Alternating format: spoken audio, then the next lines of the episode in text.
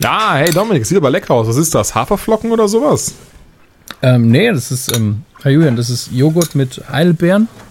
Und, oh, ähm, dann sollte ich mir dringend mal eine Brille kaufen, wenn ich Heidelbeeren mit Haferflocken verwechsel. Ach, der Tisch ist so weit weg. Man könnte denken, du wärst überhaupt nicht hier. ähm, setz dich doch, setz dich doch. Ah, Dankeschön. Äh, wie geht's dir? Och, mir geht's recht gut, danke. Und dir? Ach, ich habe mir ja die Woche nochmal Batman wie Superman angeguckt, aber direkt danach, am nächsten Tag, dann äh, Civil War. Und deswegen oh. geht's mir besser. Hör mal, das ist äh, lustig, lustiger Zufall. Ich habe mir auch Civil War angeschaut, direkt zweimal. Du Arsch. Ja, oder? Das ist, ähm, das war auch die erste Reaktion, die ich von unserem werten Kollegen Max Nachtsheim bekommen habe. Der erstmal ja. was? Ich hasse dich, wie kann das sein? Aber ja, ich war, ich war so, ich war so frech und frei und habe eben bei Disney angefragt, nachdem ich Civil War das erste Mal gesehen habe, gesagt, hey, Zwei Tage später ist doch auch die Vorführung in Düsseldorf, da könnte ich auch hinkommen. Wäre das in Ordnung? Die Antwort war, weißt du was, wenn der Film so gut gefallen hat, mach ruhig. Und ja, also habe ich mir direkt ein zweites Mal angeguckt. Und ganz ehrlich, beim zweiten Mal ist er nochmal besser geworden, einfach weil ich viele Dinge, die ich beim ersten Mal eventuell, weil ich zu sehr kaptiviert war von dem Film, erst kaptiviert. wirklich kaptiviert. Oh. Erstmal wirklich wahrgenommen habe oder eben manche, manche ähm, wie sagt man Winks mit dem Zaunpfahl oder eben Anspielungen auf Comics oder, oder andere Superhelden dann erst wirklich äh, verstanden habe, das zweite Mal. Von daher, super Film, jetzt schon. Also, ja, ich würde sagen, das äh, konkludiert auch das, nein. Kaptivieren Sie die Flagge, Herr Laschewski. Was ist hier los? ist heute Fremdwortwochen in der, in der Kantine oder was? Ja, ähm, ich kann mir das gut vorstellen, dass du äh, beim zweiten Mal sehr viele Details mehr gesehen hast, denn ich war am Anfang vom Film nicht überfordert, aber ich fand die Eröffnungssequenz recht hektisch, auch von der Kameraarbeit her. Ja.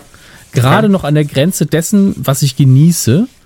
Ähm, aber ich habe schon gedacht, hoffentlich ist der Rest der Action nicht, nicht mit so einer Handheld gedreht. Also irgendwie war das für mich alles sehr rucklig. Ähm, aber war trotzdem dynamisch, schnell, war wunderbare Sache. Man hat ja zum ersten Mal dann die, die neue Auswahl, quasi die New Avengers ähm, genau, in Aktion minus, gesehen. Minus War Machine, aber ja, genau. Ja, War Machine hat, wer eigentlich hätte er dazu gepasst, aber es war eben mehr so eine Covert Ops, also dass man nicht auffallen will und da ist jetzt so ein Kampfanzug nicht die beste Wahl. Das ähm, stimmt. Da war, da war Falcon schon der auffälligste von, von den ganzen Jungs und äh, Fand ich aber sehr, sehr schön gemacht. Ähm, wie ist der Besicht nochmal? Crossbone? Crossbones, genau.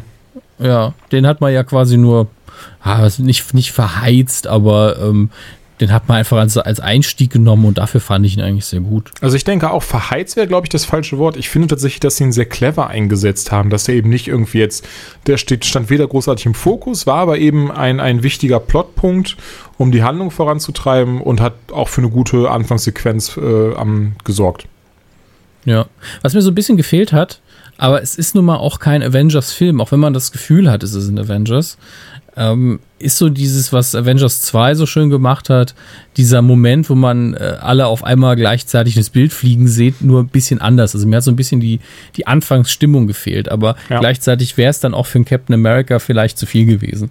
Das stimmt, also ich habe ja auch mehrere, Rezen mehrere Rezensionen zum, zum Film bereits geschrieben und habe dann auch einmal gesagt, ja, ähm, für einen Captain America-Film sind die Helden alle super benutzt, denn der Fokus liegt eben auf Captain America, seinem Sidekick Sam Wilson und seinem früheren Sidekick, dem ähm, jetzigen Winter Soldier Bucky Barnes. So, von daher, es ist eben kein Avengers-Teil, weil ich immer wieder gehört und gelesen habe, so, oh, schade, dass Vision nicht weiter ergründet wurde.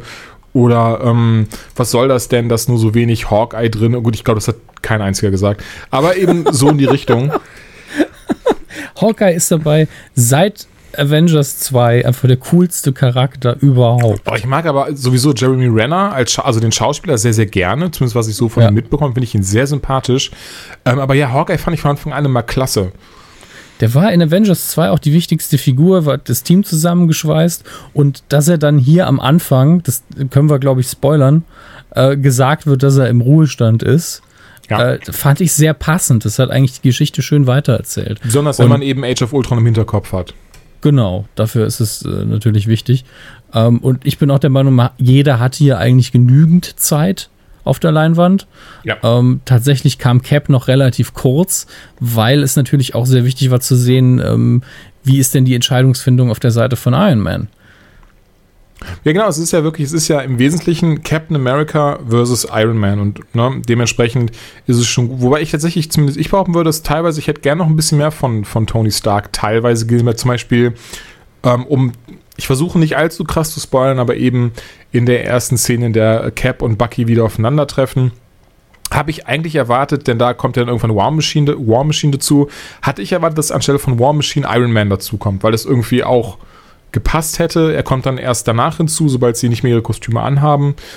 Ähm, aber gar nicht schlimm, ist auch wirklich gar keine Kritik. Ich finde sowieso, der Film ist in sich komplett stimmig. Und ich habe wirklich nur einen einzigen Kritikpunkt, bei dem jetzt viele wahrscheinlich aber dann die Augen rollen werden, wenn ich ihn jetzt sagen werde. Bitte. Und zwar, ich nehme ja hier nichts vorweg, denn im Trailer wissen wir schon, Spider-Man ist dabei. Und Spider-Mans Leitmotiv oder das, was ihn so antreibt, ist ja dieses, was aus den Comics sehr, sehr bekannt ist. With great power comes great responsibility. Also aus großer Macht folgt große Verantwortung. Das hat er in ähm, den Sam Raimi, Sam Raimi Spider-Mans gesagt. Das hat dann, ähm, was sagt er sein Onkel Ben im, im irgendwann mal ziemlich, glaube ich, glaube in einem der Filme sogar im sterbenden Moment, aber es ist eigentlich gar nicht, oder? Ich weiß es gerade nicht mehr, ich will es jetzt nicht falsch sagen. Auf jeden Fall, das sagt auf jeden Fall sein Uncle Ben. Und in den ähm, Amazing Spider-Man-Teilen mit Andrew Garfield als Spider-Man sagt er ja irgendwie, if, if there is evil and you have the force to stop it, you have to stop it. Irgendwie sowas. Das ändert ja diesen Satz wieder ab. Und das fand ich hier wieder schade. Hier haben sie wieder eine ganz andere Variation dieses Satzes genommen. Und einfach, with great power comes great responsibility. Das ist einfach dieser Spidey-Satz aus den Comics. Und ich verstehe gar nicht, warum man ihn jetzt hier versucht, zwanghaft abzuändern. Eventuell, damit er nicht an die Raimi-Teile erinnert. Ich, ich weiß es nicht. Weil Ja, das war so das. es, es wurde zu so einem Klischee, dass halt jeder einen Witz schon drüber gemacht hat. Vielleicht wollte man deswegen drum herum schiffen, weil du in Ja. dem Moment einfach geistig in einem anderen Modus bist. Auf der anderen Seite hat er ja hier wieder sehr gut gepasst. Ich habe ihn noch ein bisschen im Kopf. Da sagt er ja dann, ähm, er erzählt ja ganz kurz mehr oder weniger so ein bisschen, was passiert, indem er Spider-Man wurde, dass er dann trotzdem nicht zum Football-Team gehörte, äh, äh, gehören wollte, obwohl er mal Football spielen wollte. Denn das wäre ja unfair gewesen und das hätte ja auch eventuell ein bisschen verraten, wer er wirklich ist. Aber ähm, was halt ist, dadurch, dass er seine Kräfte hat, muss er jetzt eben das Böse aufhalten. Wenn er nicht das Böse auffällt, dann ist er ja automatisch daran schuld. Das war so seine, ähm, seine, seine Version von aus großer Macht für große Verantwortung. Wer Böses passieren lässt, ist automatisch mit Schuld daran. Das ähm, finde ich auch völlig in Ordnung. Ich finde, ähm, für diesen Film, ich weiß nicht, wie es für den Spider-Man Solo-Film wird, ich habe gute Hoffnung, nachdem äh, ich jetzt Civil War gesehen habe, aber für diesen Film ist es unfassbar wichtig, dass Spider-Man so jung ist, Ja. äh, weil, weil es eher erklärt, wie er sich im Laufe des Films verhält. Denn wäre der auch nur fünf Jahre älter, hätte ich ihm davon sehr viel nicht mehr abgekauft. Das stimmt Ähm, tatsächlich. Entschuldigung. Und ist in Ordnung. Und das ist hier so richtig, richtig schön, weil ich einfach, es ist eben sehr schwierig, seine, seine ähm, Einmischung in diesen Konflikt nachzuvollziehen. Es gibt aber genau so viele Szenen, die es, um es zu erklären, die notwen- notwendig sind, aber die funktionieren eben nur, wenn man einen relativ naiven Jungen vor sich hat, ähm, für den eben all diese Personen, mit denen er dann später interagiert, nicht nur Helden sind, sondern eben auch Vorbilder und die eine riesige Rolle in seinem Wertesystem äh, darstellen. Und äh, das haben sie Gott sei Dank sehr, sehr clever gelöst alles. Denn immer wenn man drüber nachdenkt und sich die Frage stellt, ja, aber Moment, ist das denn überhaupt sinnvoll, merkt man, der Film gibt eine Antwort darauf. ja, Und das muss ich das ja ist sagen. echt gut. Ja, das, das tatsächlich wollte ich auch noch sagen. Es, es hat mir sehr gut gefallen, wie gut dieser Film in sich stimmig und schlüssig war und auch immer logisch nachvollziehbar. Man hatte zu keiner Zeit dieses Gefühl von, oh, das ist jetzt aber ein bisschen erzwungen oder das ist jetzt irgendwie, ja, das haben sie jetzt einfach gemacht, damit es weitergeht oder so. Nein, gar nicht. Also ich finde durch die Bank weg immer alles schön nachvollziehbar und zu keiner Weise irgendwie ähm, etwas, was, was eventuell ne, womit man irgendwie mit den Augen gerollt hätte. So, auch er war, aber nochmal auch zu Spider-Man, er war auch gar nicht cheesy, sondern ich finde, ganz ehrlich, ich finde, das ist Spider-Man, so wie sie ihn gezeigt haben. Ich muss dazu sagen, ich habe schon einige und viele Spider-Man-Comics gelesen, habe auch die, beispielsweise, ähm, ich habe, ich habe also wirklich richtig angefangen mit Spider-Man, muss ich dazu sagen, war zu der Zeit, in der ähm, Kane auftauchte. Das war dann der, der, der 30. Klon von Peter Parker, der eben zur, Gott. zur, zur Scarlet Spider, ähm, zur Scarlet Spider wurde. Ähm, ja gut, aber ich fand den Run ziemlich cool. Also ich habe davon die Comics auch alle, ich fand den sehr, sehr gut gemacht. Das war immer so dieses, was ich immer sehr gerne mache, wenn ich höre, dass ein neues Comic rauskommt von dem Thema, das mich interessiert. Also Batman, Spider-Man, Harley Quinn, ähm, ne? Weiß ich nicht, und dann immer dann eine Nummer 1 rauskommt, wie zum Beispiel jetzt die ganzen, die Marvel nummeriert jetzt neu, DC Rebirth kommt jetzt, da werde ich mir auch sehr viele Nummer 1 Ausgaben holen, einfach darauf basierend entscheiden, okay, das lese ich noch ein bisschen weiter oder das lese ich nicht weiter. Also ich habe zum Beispiel nach den New 52 Justice League, ich glaube, die ersten 10 Ausgaben gelesen und irgendwann gemerkt, so, ach nee, hm, ist mir doch nichts. Und ähm, hier eben dasselbe und deswegen, wie gesagt, Scarlet Spider bin ich dran geblieben, fand ich auch bis zum Ende hin super. Und ähm, dann eben auch Spider-Man selber, ab Spider-Man, ich weiß nicht, Amazing Spider-Man 690 oder so, so recht spät, damit regelmäßig eingestiegen. Von da aber dann über die 700 zu Superior Spider-Man. Superior Spider-Man habe ich auch alle im Regal stehen. Dann auch wieder weiter zum Run, wenn Peter Parker wiederkommt und so weiter und so fort. Worauf ich einfach nur hinaus möchte, eben. Du hast Ahnung. Achso, nein, nein, nein, Entschuldige, auf, aufgrund dieser, aber dieser, ähm, diese, dieser, oder diese, diesem, dieser Erfahrung eben und diese, diese Lesens der Comics habe ich zum ersten wirklich dieses so, das ist Spider-Man, so der Andrew Gar, so Tommy McGuire Spider-Man müssen wir, glaube ich, gar nicht großartig übersprechen, wie weit er jetzt dem Comic Spider-Man entspricht. Die Filme per se finde ich übrigens gar nicht schlecht, bis auf den dritten. Ich, ich fand den zweiten sehr, sehr gut. Ja. Der erste war für die Zeit ein guter Superheldenfilm, hat sich halt sehr weit von der Vorlage bei einigen Details jedenfalls entfernt. Ähm, und der dritte, der ist einfach ein Unfall gewesen und zu Recht gab es dann danach nichts mehr. Äh, bei Amazing Spider-Man haben sie den Charakter sehr gut getroffen, fand ich. Der Garfield war auch super in der Rolle. Das stimmt, ich mochte ihn auch sehr. Ähm, ein Problem für mich, wo viele andere die gegenteilige Meinung haben, ich fand den zweiten Amazing Spider-Man von der Story her sehr schlecht. Ähm, aber spielt auch keine Rolle, äh, gibt ja sowieso keine neuen Teile mehr mit ihm. Ähm, was ein bisschen schade ist, weil man da den Ton von Spider-Man, dieses alberne und während dem Kämpfen nicht die Fresse halten können, zum ersten Mal richtig gut getroffen hatte. Aber das können wir, glaube ich, sagen, davon sehen wir in dem Film hier auch einiges. Ja, definitiv. Ich finde auch tatsächlich, dass es hier in dem Film nochmal besser getroffen wurde, weil die, die, die Bemerkungen von ihm noch viel, viel genauer und viel, viel, ja, auch einfach für den Charakter passender sind, meiner Meinung nach. Aber das ist natürlich ein sehr, sehr stark subjektiver Eindruck. Das gebe ich zu. Das ist jetzt nichts, wo ich sagen könnte, objektiv gesehen müsste jetzt jeder sagen, dass das lustiger so ist. Aber ich finde, es passt einfach sehr gut. Alleine, dass er auch sehr viel quatscht, während er kämpft. Und ähm, was du schon gerade sagst, ist er total fasziniert. Da sind seine Vorbilder, da sind die, die Leute, äh, nachdem er eigentlich auch so ein bisschen seinen Helden da sein auslegt. Das ist, ist, ist sehr cool gemacht. Ja, ein, etwas, was auch ähm, Paul Rudd als Ant-Man in seinem Moment, der wurde ja auch sogar vorher schon online gestellt, sehr gut rüberbringt. Dieses, oh, oh, Sie sind Captain America. das, es war halt, äh, hat, ich weiß nicht mehr, welche Webseite hat es sehr schön überschrieben mit Paul Rudd as Ant-Man is everybody else. Like, also ungefähr so, als würden du und ich eben zu Captain America hingehen. Das stimmt. Und das, ja. das hat es auch wirklich getroffen in dem Moment. Und für mich sind in dem Film die Randfiguren auch die für am meisten Unterhaltung sorgen. Und das müssen sie, weil das Thema ja eigentlich ein sehr ernstes ist. Ähm, und thematisch ist es ja, da müssen wir heute noch hin wieder auf den Vergleich. Aber ich will es jetzt eigentlich noch nicht anpacken. Ähm, aber über was können wir sonst noch reden im Moment? Wir, wir können es jetzt zumindest eventuell minimal chronologisch angehen, aber dabei versuchen, ja, ja. Spoiler zum größten Teil zu vermeiden. Also ich denke, wir sollten die größten Twists und sowas lassen wir eh raus, aber auch wenn wir so, wenn wir es so schaffen, halt ein paar der Spoiler auf jeden Fall vermeiden. Also chronologisch, ja. der Film fängt eben an ähm, 1991. Und zwar sehen wir ja den. ja, also eigentlich fängt er mit einer Rückblende an, wenn man mal ehrlich Nein, ist. Nein, der Film fängt 1991 an und geht dann weiter bis 2016 in Echtzeit. Nein, okay, ja. Film fängt mit einer Rückblende an im Jahr 1991 und wir sehen den Winter Soldier, wie er eben einen Auftrag bekommt, den er ausführt, dafür seinen, seinen, seinen Keks bekommt und ähm, Keks. Das wäre so toll, wenn sie damit einfach diese Ernsthaftigkeit der Figur komplett ruinieren. Guter, gut erfüllt Soldat, hier ist ihre Prinzenrolle. Hier, have a cookie, Soldat. Und dann, ja, genau. Mhm.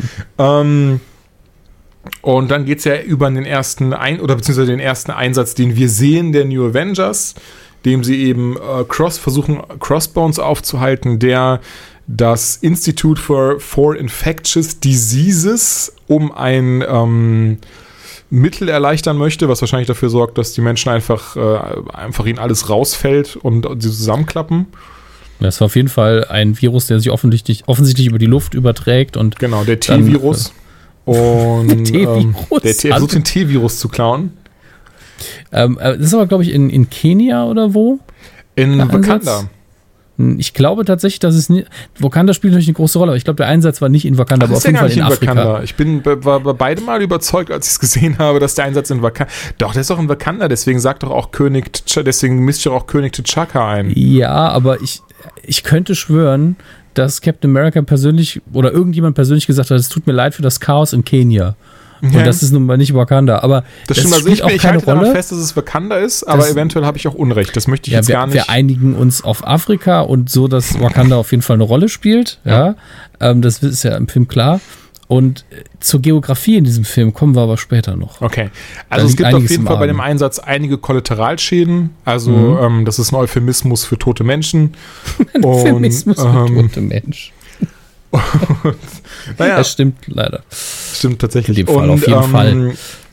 Naja, und, und dadurch passiert es halt, dass ich dann übrigens sehr lustig finde, dass ich halt Staatssekretär General Ross einschalte. Und der hat tatsächlich ja schon im 2000, äh, ich möchte sieben oder neun sagen, Film mit Edward, nicht ob sieben, Edward Norton, als er noch den Hulk gespielt hat, bevor das äh, Mark Ruffalo übernommen hat, hat er dort Inc auch schon General Ross gespielt. Im Incredible Hulk, ja.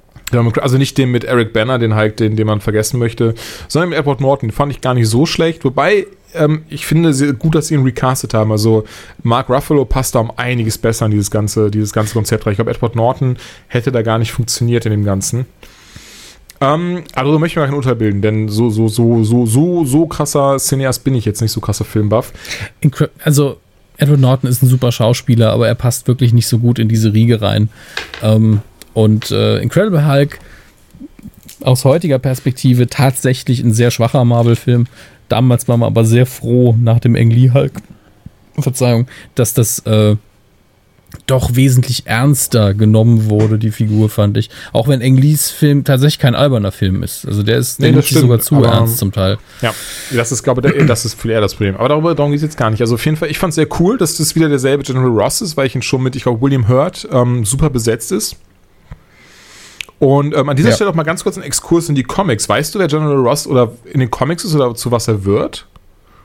Ich weiß nicht, zu was er wird, aber er, ich fand, dass sie seine Rolle immer sehr getreu den, den Comics eigentlich wiedergegeben haben, bisher in den Filmen jedenfalls. Deswegen bin ich das nämlich sehr gespannt, Entschuldigung, deswegen bin ich sehr gespannt, ob sie auch aus ihm das machen, was seine Comics ist. Er ist nämlich, äh, er ist nämlich der Red Hulk. Er ist der Red Hulk, okay. Er ist Weil ich Red wusste Hulk. zum Beispiel nie, wer der Red Hulk ist. Jetzt weißt du, es ist General Ross. Hm. Und dementsprechend bin ich halt. Ich muss in dem Fall, entschuldige, muss in dem Fall ein kleines Trivia-Ding an, anführen, ja. denn es gibt ja verschiedene Hulk, es gibt ja auch den Hulkling. Ähm, äh, aber es gibt auch She-Hulk. Ja. Heißt, heißt sie, glaube ich. Und hast du mal die, die Zeichentrickserie geguckt in Deutsch Nein. mit She-Hulk? Da wird tatsächlich ähm, also zumindest in einer Folge, die ich mal gesehen habe, gab es dann so einen menschlichen Sidekick, also einen ganz normalen, äh, kein superpowered Sidekick. Und der hat ständig She-Hulk angesprochen mit weiblicher Hulk. Weiblich? Hallo, weiblicher Hulk, wie geht's dir? weiblicher Hulk, Vorsicht, jemand greift dich an. Oh, weiblicher hallo, weiblicher Hulk. Hulk. Es war ähm, sehr gut. anstrengend. Nur gut, Red Hulk und General Ross. Genau, äh, in den Comics ist halt ähm, General Ross Red Hulk. Ich, ich glaube es eigentlich, ich kann mir vorstellen, je nachdem, wie weit dieses Marvel Cine, Cine, Cinematic Universe noch geht, dass sie es tatsächlich irgendwann auch irgendwie einführen werden, denn er ist ein sehr, sehr starker Feind vom Hulk. Ähm, wo du es gerade angesprochen hast, kann man auch kurz erwähnen, She-Hulk, ähm, eigentlich jetzt nicht so wichtig, ist Jennifer Wa Walters in den Comics, aber ähm, weißt du, wer Red She-Hulk in den Comics ist? Was? Es gibt Red, She-Hulk. She Gibt's auch, ja. Es gibt sogar mehrere She-Hulks als nur She-Hulk und Red She-Hulk, aber ja. Oh ist äh, Betty Ross seine Tochter. Mhm. Und die ehemalige und ehemalige Geliebte von Bruce genau, Banner. Geliebte von Bruce Banner, denn durch ihn wird sie auch erst zum Red She-Hulk und naja, super kompliziert das ist, alles. Das ist der Moment, wo es für mich halt schwachsinnig wird in den Comics, wenn auf einmal jeder eine Superkraft hat und jeder ist eine Hulk und der, der fünfte ist dann noch verwandt mit einem Cree und, und Du hast, glaube ich, noch, nicht Old Man oh. Logan gelesen, oder? Ich kenne den Titel, aber ich weiß okay. nicht, ob ich das jetzt noch möchte, nachdem du mir nachdem, das in was den du Zusammenhang gesagt hast. hast. Ja. ja naja, auf jeden Fall. Ähm, darum geht's aber, äh, pass auf, ich wollte nur darauf hinaus, ich bin gespannt, ob sie das mit General Ross machen. Einfach eventuell sogar für einen Solo-Hulk-Film, denn er ist mehr oder weniger einer der stärksten, man macht ja auch Sinn, ist halt auch ein Hulk, der stärksten Gegner vom Hulk. Ich finde es persönlich cool. Ähm, dafür weiß ich über die Figur zu wenig, halte es aber schwierig, einen zweiten Hulk da zu haben, weil das immer dieses, ähm, ich weiß gar nicht mehr, wer das be bemängelt hat, ähm, aber das Problem von vielen Superheldenfilmen ist, dass sie sehr oft gegen ihr, äh, gegen ihr Mächte äh, Pendant antreten müssen. Mhm. Also ganz oft hat man über, mit den Iron Man-Filmen war das in den ersten, zumindest im ersten eben ganz krass der Fall. Du hast einen Anzug, ich baue einen größeren Anzug. Und auch Incredible Hulk, du, du hast einen Hulk, wir haben ja auch sowas ähnliches, nur ein bisschen böser. Äh, und das nervt eben auch irgendwann und äh, finde ich auch sehr schade tatsächlich. Das ist eine Falle, in die man vielleicht nicht mehr tappen sollte. Ja. Und wenn wenn es einen Solo-Hulk-Film gibt, dann kann das sein, dass es, dass sie vielleicht doch auf Planet Hulk hinausarbeiten. Halte ich für das, möglich. Das wäre aber sehr krass. Das wäre ein sehr, sehr umfangreicher und großer Film. Naja, also die, der Animationsfilm ist auch nur keine Ahnung, 90 Minuten. Ist aber auch nicht so toll. Habe ich ehrlich gesagt nie gesehen, Animationsfilme. Ähm, Marvel-Animationen sind alle irgendwie nicht so, so riesig toll, mhm. aber ähm, der war nicht übel. Aber man, man kriegt eben das, was man erwartet, wenn man davon ausgeht, dass der Hulk irgendwo landet und sauer ist. So beginnt ja jede ja. Story. Der Hulk ist sauer. Du wirst es nicht mögen, wenn er sauer ist, ja, genau. Ähm, ja, wir waren beim ersten Einsatz, da läuft einiges schief. Crossbones schaltet man aber aus, wobei ich da betonen möchte, dafür, dass dieser Kampf wirklich nur die Einleitung ist und eigentlich nur eine Sache wichtig ist an diesem Kampf, nämlich das Ende, fand ich, dass sie da sehr viel Liebe reingesteckt haben, denn die Taktiken, mit denen der Crossbones kämpft, sind sehr, sehr gut. Also die sind sehr ich, äh, spezifisch darauf gemünzt, gegen Captain America anzugehen und gegen dieses Team zu bestehen. Der ist auch nicht doof, der Junge, der weiß genau, was er tut. Ja. Das ist echt schön zu sehen. Das ist also kein Kampf gegen irgendjemand Unterlegenes, sondern das hier ist äh, auf dem gleichen Level eigentlich. Das stimmt, das ist kein, und ich hoffe, ich benutze es richtig, das Wort. Es ist auch kein MacGuffin oder sowas. War das richtig? Nee, ein MacGuffin gibt es in dem Sinne in dem Film überhaupt einen, darüber muss ich mal nachdenken. Aber ein MacGuffin ist ja eigentlich dieses äh, fragwürdige Objekt, dem, dem alle hinterherjagen. Und das sehe ich jetzt in dem Film eigentlich nicht. Oh, dann habe ich es eh nicht richtig benutzt. Ich dachte, ich dachte, MacGuffin wäre aus. Ich kenne ich es ja nur aus den Hitchcock-Filmen. War das nicht irgendwie immer was, was etwas, was den Plotpoint vorantreibt, aber selber gar keine Wichtigkeit hat? So hatte ich das irgendwie im Kopf gerade. Deswegen habe ich es doch falsch benutzt. Mist.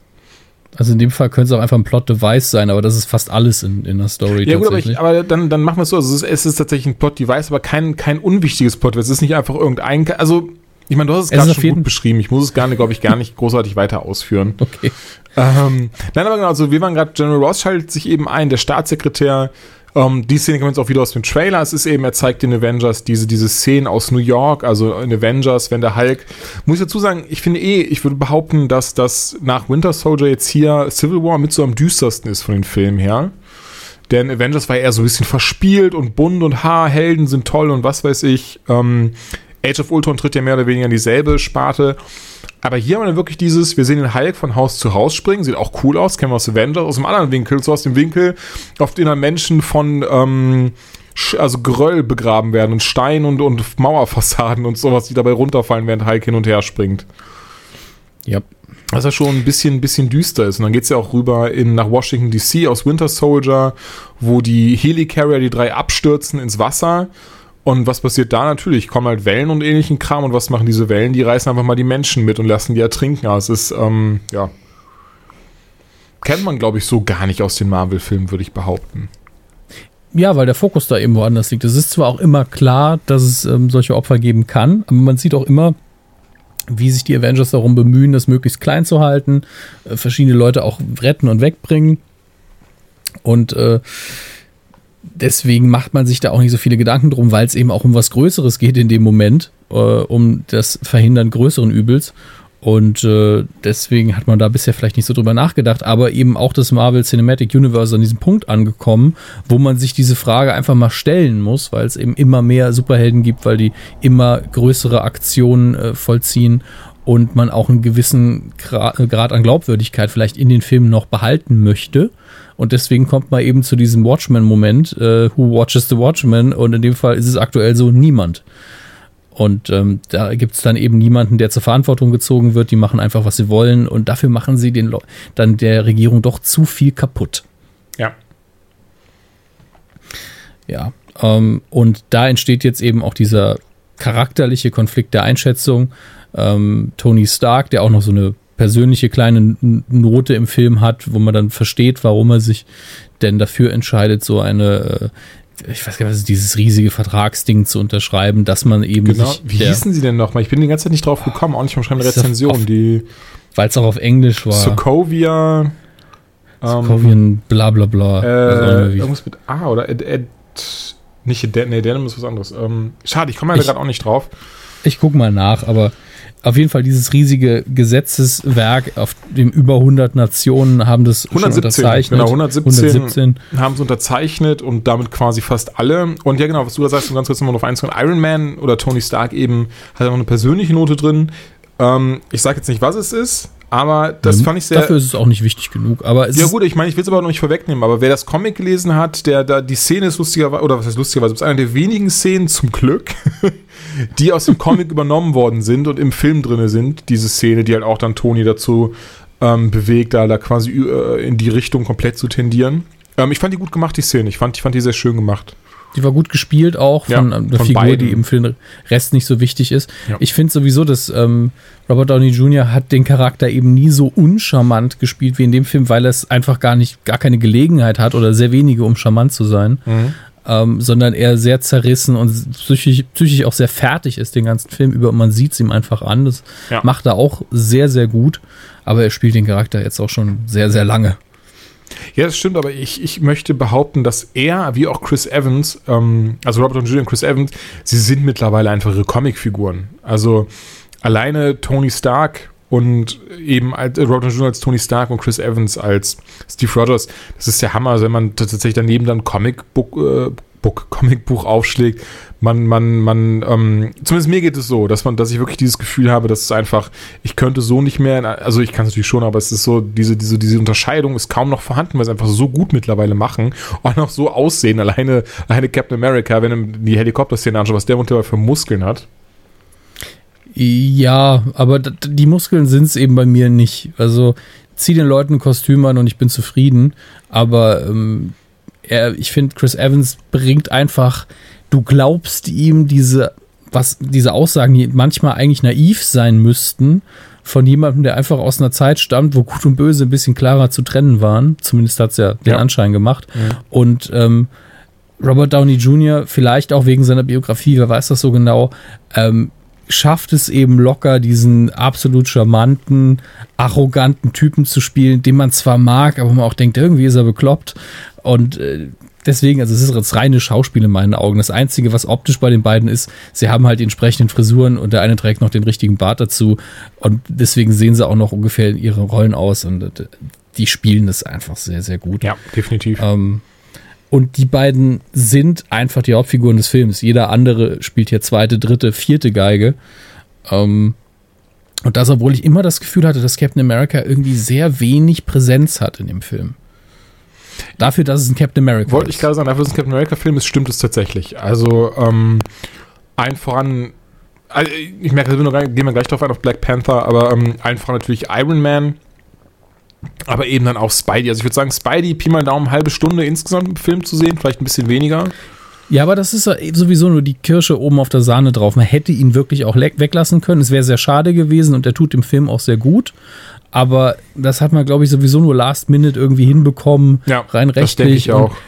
Da hat man dafür alles richtig gemacht. Die Einführungsszene ist hervorragend, dass man in seinem Universum drin ist, ähm, dass er eigentlich sehr klein ist und er dann schnell eingeführt wird. Man sieht, was er, was er kann, was, was wir sowieso alle wissen. Aber was wir zu sehen bekommen später, ich Wenn fand eben der auch klasse, dass sie eben nicht nochmal seine Origin-Story erzählt haben. Es hätte einfach nur gestört. Da haben sie einen super Weg gegangen und ja. haben es gar nicht großartig erklärt, weil wir wissen alle, wer Spider-Man ist und das wissen auch die, ja. die Rousseau-Brüder, die den Film eben gemacht haben und ähm, perfekt. Und das ist der und das ist auch der Punkt. Wir haben die Origin Story zweimal gesehen. Ich fand auch zweimal vernünftig erzählt. Das sind ja auch sehr unterschiedliche Origins tatsächlich, weil auch die Charaktere anders angepasst waren. Aber jeder weiß, er hat sein Kostüm selbst gemacht. Jeder weiß, ähm, dass er sich seinen Namen auch ausgesucht hat irgendwo. Und all diese Dinge sind ja so in unserem Bewusstsein drin, dass wir sind, dass nur noch darauf hingespielt werden muss. Und das reicht ja völlig. Und das machen sie sehr gut. Ähm, was wollte ich vorher sagen?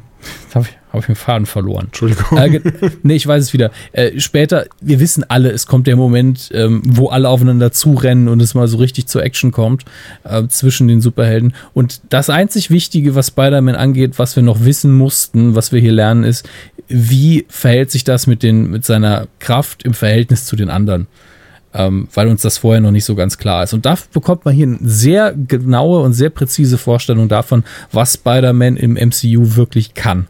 Und das ja. fand ich sehr schön. Ja. Das ähm, stimmt. Gut, also letztlich entbrennt der Konflikt und dann, dann wird der Film ziemlich wild. Ähm, denn jetzt geht es ja darum, dass der Winter Soldier gefasst werden will oder muss tatsächlich. Ähm, genau, so ganz weil, kurz, also ohne das großartig zu verraten und nur um die Brücke zu schlagen, um es vielleicht ein bisschen besser ja. nachvollziehen zu können. Der Winter Soldier taucht wieder auf, er wird mehr oder weniger gezwungen, wieder aufzutauchen. Und wir wissen, also wer die der vorherigen Filme geguckt hat, wissen ja, war jetzt nicht der, der, der, ähm, der netteste Kerl, sondern ist rumgegangen, hat ein paar Leute um die Ecke gebracht und dementsprechend ist er halt immer noch gesucht. Ja, obwohl definitiv bekannt ist, dass er das nicht tut, weil er ein böser Typ ist oder weil er Geld verdienen will, genau. sondern weil er Gehirnwäsche wurde bei ihm vollzogen und das ist über Jahre hinweg. Also er ist immer das Instrument jemand anderes. Und äh, aber nach Captain America 2 hat man ihn eben lange nicht gesehen und eigentlich konnte man zumindest denken, hat er jetzt seinen freien Willen wieder oder nicht. Ähm, und äh, es wird auf jeden Fall klar in dem Film, dass es nicht so ist, dass ähm, Steve Rogers und er sich mittlerweile mal getroffen haben auf einen Kaffee oder so, ähm, sondern dass sie sich jetzt erst wieder begegnen, wenn es eben darum geht, ihn dingfest zu machen. Wobei eben zwei Fraktionen sich auf der Suche nach ihm machen. Das eine ist die Fraktion Cap, die nicht dieses, diese Dokumente unterschreiben will. Ähm, und das andere ist die offizielle Fraktion unter Iron Man, ähm, die natürlich ihn dann auch der Regierung übergeben wollen. Ähm, Im Übrigen an der Stelle, Martin Freeman taucht ja jetzt auch auf als ein, ähm, naja, Agent oder als ein Beamter im weitesten Sinne. Und ich muss sagen, hier merkt man doch, dass es mittlerweile eine Lücke gibt in den äh, großen Filmen. Die Lücke, die dadurch geschaffen wurde, dass Phil Coulson in Avengers 1 gestorben ist, denn Martin Freeman spielt tatsächlich in meinen Augen Phil Coulson in diesem Film. Ähm, er spielt den Anzugträgeragenten und äh, ansonsten wissen wir über ihn noch nicht so viel. Ja, doch, es ist, glaube ich, es ist ein guter Vergleich. Also so kann man es so ähm, nennen. Ich bin übrigens tatsächlich gar nicht, gar nicht sicher. Also er heißt auch Ross mit, ähm, also Everett Ross spielt er und ich muss tatsächlich gar nicht sagen, dass ich gar nicht genau weiß, wer in den, ähm, wer in den Marvel Comics ist, weil ich so noch nie wirklich von ihm gehört oder gelesen habe vielleicht dafür auch noch nicht, nicht genug in dieser Materie drin bin. Ich, aber vom Namen her gehe ich mal davon aus, dass er der Sohn, ich gucke gerade mal, dass er der Sohn ist von General Ross. Und, ähm, Dafür sieht er aber ein bisschen alt aus. Also, ja, gut. Den, ich meine, klar, General Ross ist jetzt auch nicht gerade ein junges Küken, aber das hätte man doch dann anders gecastet, glaube ich. Ähm, ah, okay, deswegen spielt doch damit, Entschuldigung, ist auf jeden Fall einer der, der, ähm, der wichtigsten Charaktere in, in den Black Panther Comics. Hm denn er ist einer der, der ähm, Assistenten, Ratgeber, wie auch immer, oder, oder einer der Generäle von Black Panther. Black Panther. Okay. Also gehen wir davon aus, daher ist er auch in diesem Comic einfach drin. Äh, in, dem, in dem Comic, in dem Film drin, weil er eben, ähm, genau, hat auch seinen ersten Auftritt in Black Panther, in den Black Panther Comics gehabt und ist eigentlich von denen äh, dementsprechend immer drin. Ist dort eigentlich der Comic Relief in den Black Panther Comics? Ich würde sagen, das ist er jetzt hier nicht. Zumindest noch nicht. Also hier spielt er eine ganz klare Rolle, aber er hat auch noch nicht so viel Einfluss auf die Story. Genau. Und ach, guck mal, er ist tatsächlich, er ist quasi so der Sidekick von Black Panther. Hm. Also so quasi der, der, der, der Robin zu seinem Batman. Und hat lustigerweise denselben Nachnamen wie General Ross, auch absichtlich tatsächlich, aber haben da keinerlei, äh, keinerlei Verwandtschaft da. Also ist weder der Sohn noch der Cousin dritten Grades oder sonstiges. Ja. Das heißt nur bei Ross mit Nachnamen. Also werden wir ihn wahrscheinlich im Black Panther im Solo-Film dann nochmal sehen. Bin ich sehr sicher, also nach dem, was, was hier gerade steht. Ich will gar nicht zu weit darauf eingehen, aber ähm, ja. Nö, aber es ist ja schön, die Verknüpfungen so ein bisschen aufzudecken. Mir war zum Beispiel auch nicht so ganz klar, wo die Figur herkommt. Ich wusste nur, dass es nicht eine neue Erfindung ist. Ich habe ja auch lange gedacht, dass Maria Hill eine komplette Erfindung wäre mhm. fürs MCU, aber die gibt es ja auch tatsächlich. Ja. Ähm, und äh, es ist schön zu sehen, dass man sich, dass man relativ wenige Figuren neu erfindet oder komplett ändert, sondern sich immer wieder aus dem Riesenfundus bedient, den es da gibt. Ich war ähm, übrigens sehr verwirrt. Ich will es gar nicht, wie gesagt, auch wieder nicht spoilern, deswegen werde ich es ein bisschen anders formulieren. Ich war über die ähm, Identität von Agent 13 verwirrt. Agent 13? Ja, da, da gibt es noch ein, die heißt ja auch so, sogar im, im, Abspann in den Credits, die sehr hübsch geworden sind, wird darauf ja wieder hingedeutet, dass das ihr Name quasi ist. Ja, genau, aber, ähm, aber ich könnte schwören, dass das schon Winter Soldier klar war. Oder habe ich das irgendwie, weil ich habe das jetzt kein bisschen als Überraschung empfunden. Deswegen war ich so ein bisschen verwirrt. Wirklich nicht? Nein, also ich bin mir nicht mehr sicher. Ich habe, es ist länger her, dass ich Winter Soldier gesehen habe. Ja? Ich gucke mal ganz kurz auch mal so frei, bin live, Live-Recherche ja, quasi. Schau du nach, ich erkläre mal gerade nochmal, wer Agent, Agent 13 ist. Also ja. in Winter Soldier ähm, lernen wir sie, glaube ich, das erste Mal kennen und da beschattet sie Cap, also sie wohnt nebenan, ist seine Nachbarin, die er irgendwie ganz süß findet. Und es stellt sich dann heraus, dass sie eine Agentin von Nick Fury ist, die ein bisschen auf ihn aufpassen soll. Und später sehen wir sie dann nochmal, wie sie Partei für die Fraktion Captain America ergreift, glaube ich, kurzfristig. Und gegen Ende des Films, wenn Shield komplett ge gefallen ist, also wie gesagt, Captain America 2, ähm, heuert sie dann bei der CIA an. Und das ist so der Status, den sie hat, auch in Captain America 3. Und da erfahren wir eben noch so einen Plot-Twist, was für mich zumindest relativ neu war. Jetzt nicht riesig überraschend, aber ähm, was jetzt auch sie ein bisschen näher an Cap nochmal ranführt, an seine Historie. Im Übrigen, im Allgemeinen, unabhängig von dem Twist, ein, ein Moment, mit dem ich nicht gerechnet habe, äh, der dann noch passiert ist und der mich dann auch so ein bisschen getroffen hat. Mhm. Ähm, aber war eigentlich klar, dass es irgendwann passiert, nur ja. habe ich nicht gedacht, dass wir es im Film sehen. Also das, das ich war super eingearbeitet im Film. Es hat alles so gut gepasst. Ich, ich war wirklich, ja. ich war überrascht, wie gut, weil das, diese Sachen wurden alle schon vorher aufgebaut. Die haben es einfach so gut aufgelöst jetzt und so, so stimmig gemacht. Also ich war wirklich durch die Bank weg immer wieder das, erstaunt. Es, es ist sehr schön geschrieben und komponiert, wie das alles ineinander greift. Aber das ist auch mein Hauptproblem. Das ist kein richtiges Problem. Das ist vielleicht ein Scheinproblem. Ähm, ich habe sehr oft während des Films gedacht, wenn ich jetzt nicht einen Marvel-Film gesehen hätte, hätte ich jetzt eigentlich Spaß? Das ist eine sehr gute Frage, denn er baut ja wirklich, er baut auf Avengers auf, auf Winter Soldier, aus, auf Age of Ultron. Ähm, und es sind so viele Figuren in dem Film, ja. die dann auch nicht mit ihrer äh, Ursprungsgeschichte nochmal erzählt werden. Man muss, man muss so viel dann hinnehmen, was man nicht versteht. Ich stelle mir eben, es gibt ja viele Menschen, die während dem Film gucken, also wenn sie es zu Hause im Wohnzimmer gucken, dann Fragen stellen. Wir wer ist das? Was macht der? Wo geht der hin? Was ist denn los mit dem? Und ähm, bei dem Film würde ich alle fünf Minuten was fragen. Und äh, deswegen, ich kann mich aber auch aus dieser Rolle nicht rausnehmen. Dieses MCU begleitet mich jetzt schon so lange, ja. dass ich auch, ich wollte den Film sehen, ich wusste, ich werde Spaß haben, ich hatte Spaß und ich hatte keine Lust, dass es aufhört und wollte danach noch mehr davon sehen. Das, Denn ich oh. bin da komplett drin. Und äh, wenn ich mir jetzt vorstelle, dass jemand einfach durch Zufall, oh, ich gucke mir mal jetzt auch mal so einen Marvel-Film an, einfach mit Civil War anfängt, dann, dann weiß ich nicht, ob man den wirklich genießt. Das muss ich sagen, das habe ich sehr begrüßt, dass wir nicht an diesem Punkt sind, in dem eben nicht mehr die, die, die Herkunftsgeschichten erzählt werden müssen, an dem nicht mehr Charaktere eingeführt werden oder komplett neu erklärt werden müssen, sondern man auch sagen kann, der, der, der, der, der, Konflikt, Konflikt, Konflikt, Action, Action, Action. Fand ich klasse. Da habe ich tatsächlich ja. auch mit jemandem hinterher, nachdem ich aus dem Kino war, drüber gesprochen, der dann auch meinte, also wenn man insbesondere Winter Soldier oder die Avengers vorher nicht gesehen hat, wird man in diesem Film nur nicht nur halb so viel Spaß haben, weil man so viel nicht verstehen wird, wenn man so viele ähm, Insider oder Brücken oder, oder, oder einfach nicht raffen wird. Ja, also die Story versteht man auf jeden Fall trotzdem. Die ist, äh, da sind alle Infos sind da, die man braucht. Und es ist dann auch immer noch ein Spektakel, immer noch ein großes Abenteuer und es macht immer noch Spaß, aber es sind so viele Kleinigkeiten, die ich beim ersten Mal sehen schon direkt mitbekommen habe und beim zweiten Mal werde ich wahrscheinlich noch mehr davon sehen.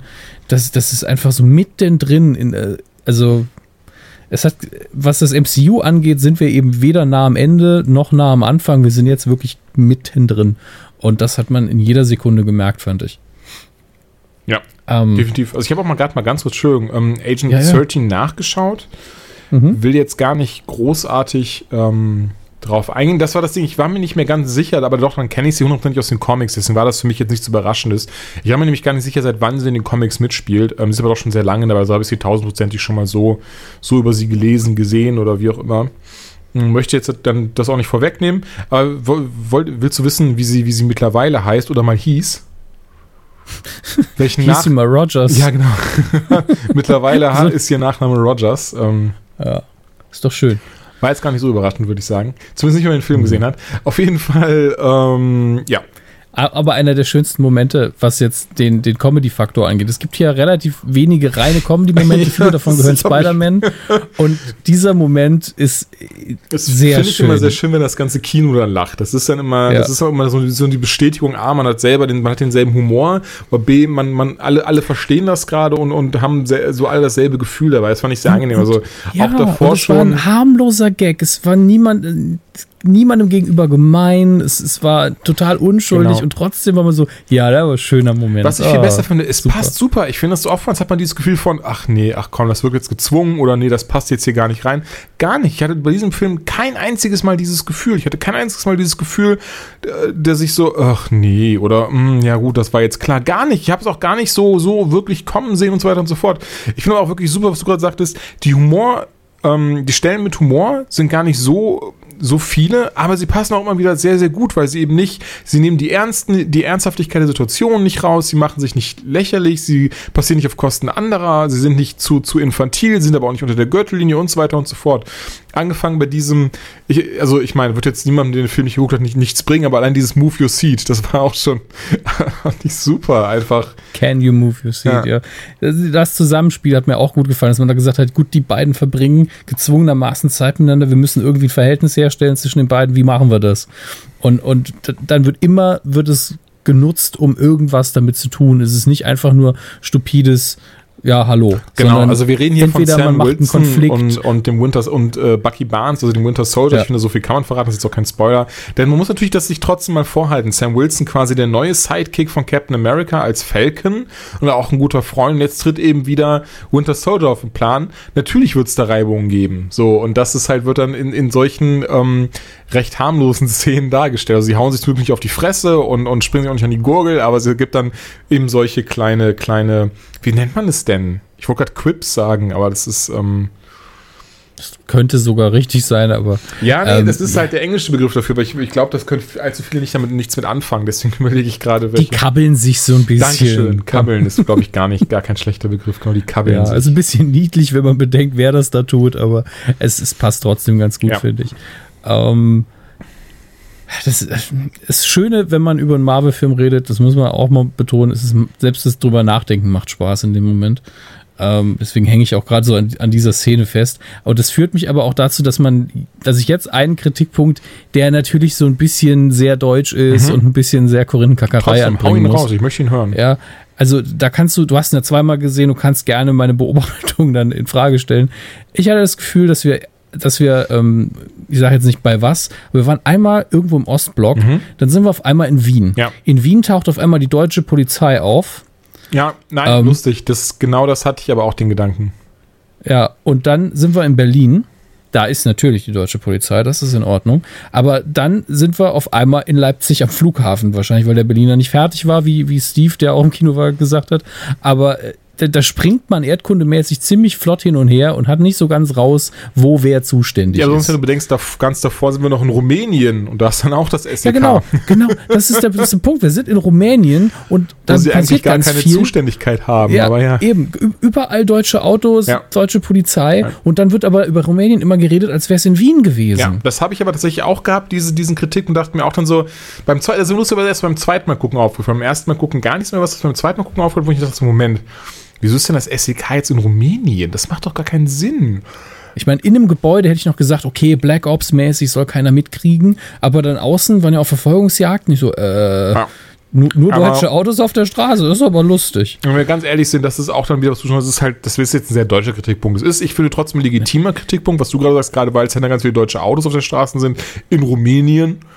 Aber ähm, es ist ja auch in Wien Rumänien oder umgekehrt, ganz wie man will. Ich meine, das ist alles genau, also ich verzeihbar. Gehe fast, ich gehe fast davon aus, ähm, Entschuldigung, ganz kurz, ich gehe fast davon aus, ja. denn sie haben ja tatsächlich in Berlin gedreht. Ich gehe davon aus, all diese Szenen in Berlin gedreht worden, also auch die Szene in Wien. Ja, und, ähm, sicher, aber man sieht, sagen wir es mal so, man kann einen Film so drehen, dass die Nummernschilder nicht wirklich identifizierbar gut, sind. Und, ja, und ich glaube, hier hat man wirklich auch Wert drauf gelegt zu sagen, ah, seht ihr, seht ihr, wir haben es richtig gemacht diesmal. Wir haben wirkliche deutsche Autos, weil wir in Deutschland drehen. Ich so, ja, ihr seid aber gerade in der Story nicht in Deutschland. Na gut, denn was? Rumänien ist nicht die Hauptstadt von Leipzig? das ist doch ganz klar. Die Rumänen sind, leben doch fast alle in Leipzig. Genau. Ähm, In Avengers 1 war es nämlich so, den hat man ja überhaupt nicht in Deutschland gedreht, obwohl es da auch in, äh, in der Story einen Moment in Deutschland gab. Ja.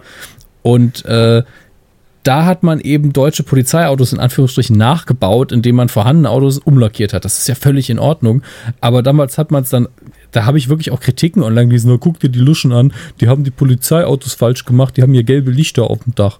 Ich nur gedacht habe, das wird doch hinterher im Film eine Millisekunde zu sehen sein. Wahrscheinlich fliegen die Autos alle in die Luft. Was war? Loki hat sie in die Luft gesprengt.